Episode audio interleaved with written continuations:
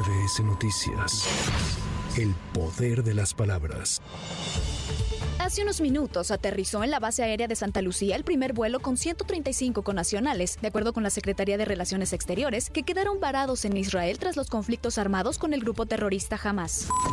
El presidente Andrés Manuel López Obrador entregó este miércoles la presea bicentenario del heroico colegio militar a los exdirectores de esta institución educativa militar, Salvador Cienfuegos y Enrique Cervantes. En el marco de este evento, el titular de la Sedena, Luis Crescencio Sandoval, afirmó que los militares de la institución fueron llamados a enfocar el esfuerzo institucional en aras de la seguridad y el desarrollo colectivo. Hoy en día podemos aseverar también que destacados militares, hijos del heroico colegio militar, fueron llamados a enfocar el esfuerzo institucional en aras de la seguridad y el desarrollo colectivo, destacando la materialización de proyectos prioritarios con los que se busca fortalecer la infraestructura estratégica para impulsar el crecimiento de México y bienestar de sus ciudadanos.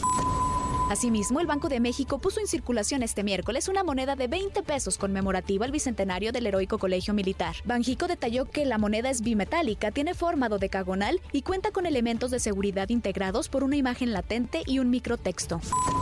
A pesar de que senadores de oposición la acusaron de pintar un México rosa, la secretaria de Gobernación Luisa María Alcalde, al comparecer ante el Pleno del Senado de la República, descartó un cambio en la estrategia de seguridad implementada por el gobierno federal, la cual, aseguró, está dando resultados. ¿Por qué habríamos de cambiar la estrategia de seguridad si hoy nos está dando resultados? ¿Quién cambiaría la estrategia de seguridad si en cinco años hemos bajado 24% la incidencia delictiva, 80% los secuestros en nuestro país? Había una tendencia de los últimos tres años a la alza y fue muy difícil los primeros tres años contenerlo, pero después del tercer año empezó a bajar.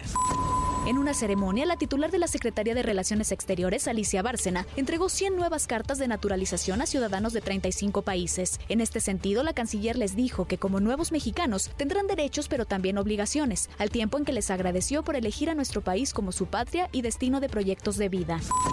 Para MBS Noticias, Tamara Moreno. MBS Noticias. El poder de las palabras.